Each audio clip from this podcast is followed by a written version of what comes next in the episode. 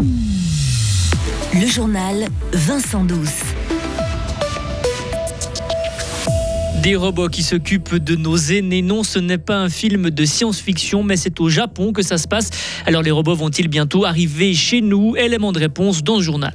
De Paris à Fribourg, la révolte paysanne gronde, mais le climat de la révolte est très différent d'un pays à l'autre.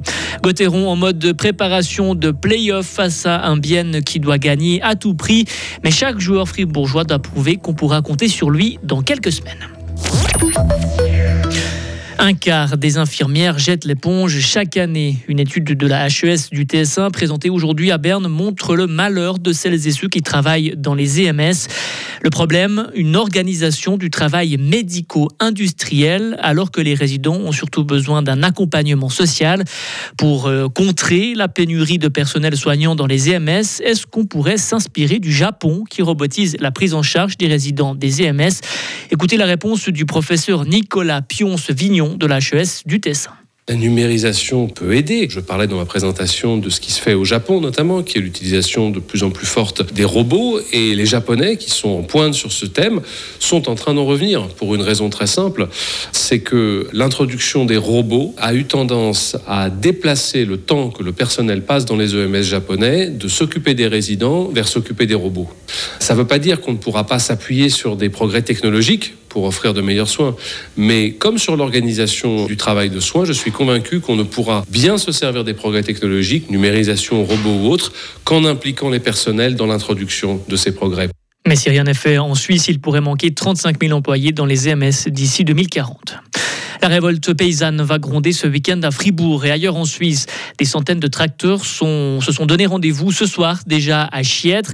Demain, un feu va être allumé à Gain. Tous répondent à l'appel lancé par le groupe Facebook Révolte Agricole Suisse qui souhaite rendre visible la colère paysanne, montrer la solidarité des agriculteurs du pays et rencontrer la population.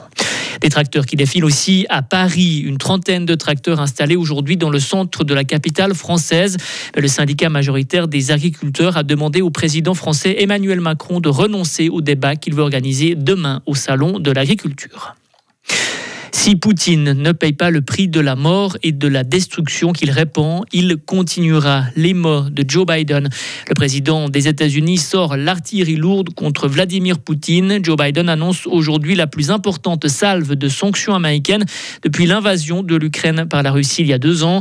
Des sanctions en réponse aussi à la mort donc de l'opposant politique Alexei Navalny. Ces mesures ciblent plus de 500 personnes et organisations de différents pays.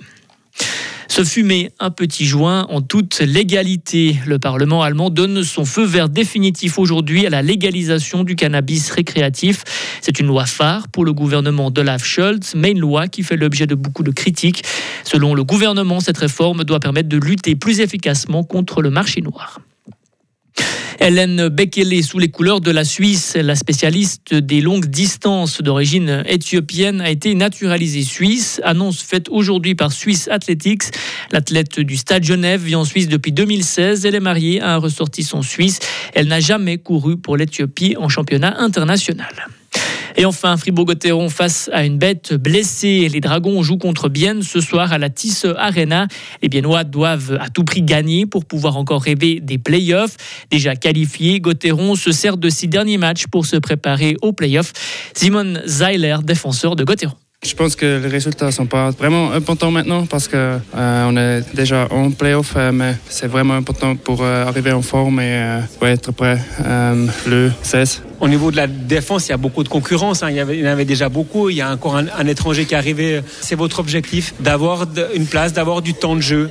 Euh, en playoff? Oui, bien sûr, c'est l'objectif pour euh, tous les défenseurs et les attaquants, euh, pour tout le monde. Mais il faut avoir une, une, plus grande banque pour des longs playoffs. Et ouais, pour ça, pour l'équipe, c'est pas mal d'avoir encore un étranger supplémentaire et ouais, de la concurrence. Et ce soir, c'est Thomas Grégoire, le nouvel étranger, qui sera surnuméraire. Bienne contre Fribourg-Gotteron, c'est un match que vous pourrez suivre en direct sur Radio Fribourg. Au commentaire, Valentin Donzi et Léo Zambelli. Début du match à 19h45. Retrouvez toute l'info sur frappe et frappe.ch. Radio FR. Quelle est la couleur du ciel? Pour demain samedi, le temps sera plutôt bien ensoleillé avec des passages nuageux parfois étendus. Quelques averses sont possibles. Il va faire 9 degrés au maximum. Pour ce qui est de dimanche, le temps sera toujours en partie ensoleillé le matin avant l'arrivée des nuages l'après-midi. Quelques averses sont aussi possibles. La neige va tomber entre 1000 et 1300 mètres d'altitude et il va faire de 8 à 11 degrés. Le temps sera nuageux pour le début de la semaine prochaine.